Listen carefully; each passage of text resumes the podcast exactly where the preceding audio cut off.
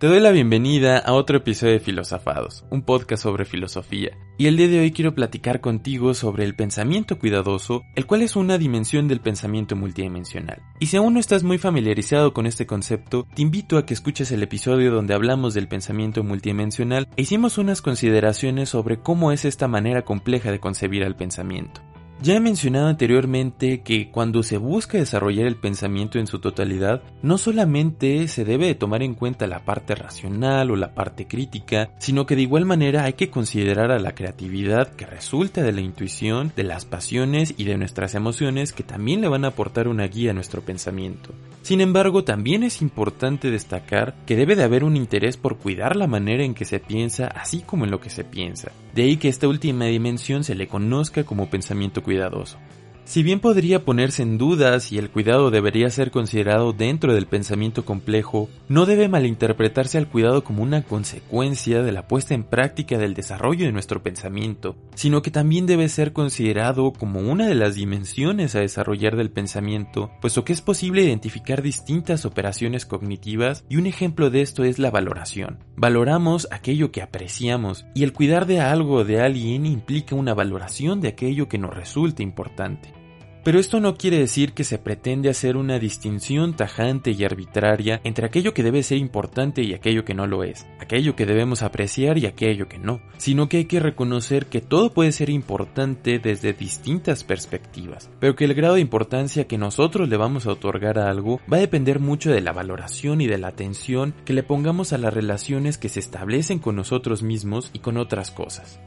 Para poner un ejemplo de esto, se puede mencionar el caso de cuando recibimos un regalo de cumpleaños. Ese regalo de cumpleaños va a ser importante para nosotros porque hicimos una valoración de ese regalo, es decir, que nosotros prestamos una particular atención y logramos apreciar las relaciones que nosotros tenemos con la persona que nos regaló ese objeto y por lo tanto el grado de importancia que le otorgamos a ese regalo pues va a ser mucho mayor. En cambio, una persona que no logra identificar o apreciar de la misma manera la relación que hay entre las personas o con el objeto regalado, pues va a considerar que el grado de importancia que tiene ese objeto es menor. Y esto no quiere decir que el regalo o, o este objeto no sea importante, sino que las perspectivas desde las cuales se hace una valoración de algo van a ser diferentes.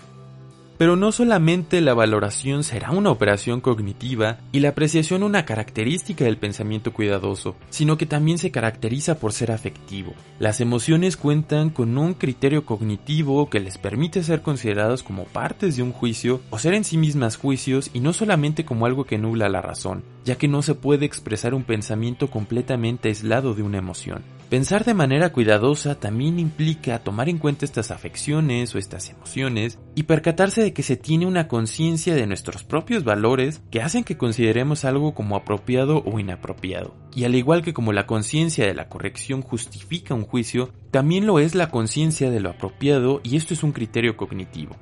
Muchas veces cuando nosotros emitimos juicios o expresamos ideas, también tenemos una cierta sensación de si son apropiadas o no. Por ejemplo, cuando nosotros emitimos un juicio que consideramos que puede ser racista, tenemos una cierta noción y una cierta sensación de que eso es inapropiado. Por lo tanto, también esto representa una operación cognitiva que va a ser considerada dentro de esta dimensión del pensamiento cuidadoso.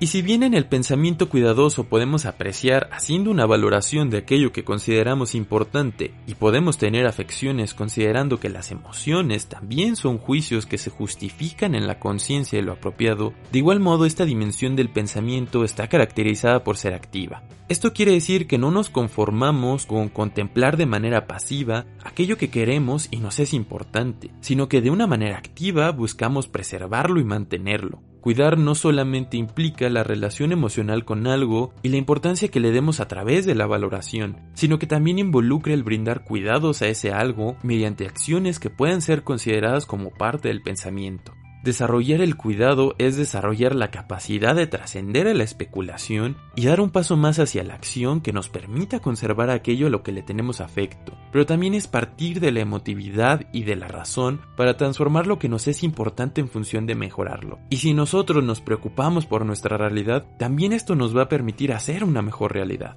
Pero podríamos preguntarnos ¿y por qué querríamos cuidar de la realidad? ¿Por qué nos interesaría hacer un mundo o una realidad mejor? Porque hasta este momento parecería más que eso sería por un mero interés personal, por un mero beneficio propio. Pero hay que recordar que no solamente hay una preocupación por cuidar el tipo de persona que queremos ser, sino que hay una genuina preocupación por cuál es el tipo del mundo en el que queremos estar, porque dentro de las características de esta dimensión del pensamiento también se toman en cuenta las características de la democracia, tales como la libertad, el respeto por las decisiones de la mayoría, pero también la consideración a las decisiones de la minoría, la tolerancia, la justicia social, la igualdad y el ser sensible ante la comunidad. Y esto da motivo a que nos involucremos en la realidad de una manera activa y de que conservemos lo que apreciamos de ella, pero también de transformarla para que tanto nosotros mismos como los demás podamos encontrarnos en un mundo mejor. Esto deja ver que esta dimensión del pensamiento es de un carácter ético y que también tendrá como una de sus características necesarias a la normatividad. Esto es porque cuando planteamos transformar el mundo, esto implica reconocer cómo es el mundo actual y visualizar cómo creemos que debería ser el mundo. Pensar de una manera cuidadosa significa que cuando actuemos hay que tomar en cuenta que nuestras acciones deben ser consideradas y por lo tanto reguladas ante la situación presente en la cual se realizan, pero también teniendo siempre presente lo que se cree como más deseable. Cuidar involucra ser capaces de encontrar una conciliación entre lo que ya es y lo que debería de ser, mesurando precisamente nuestras acciones y tomando en cuenta nuestro proyecto personal así como un determinado proyecto social.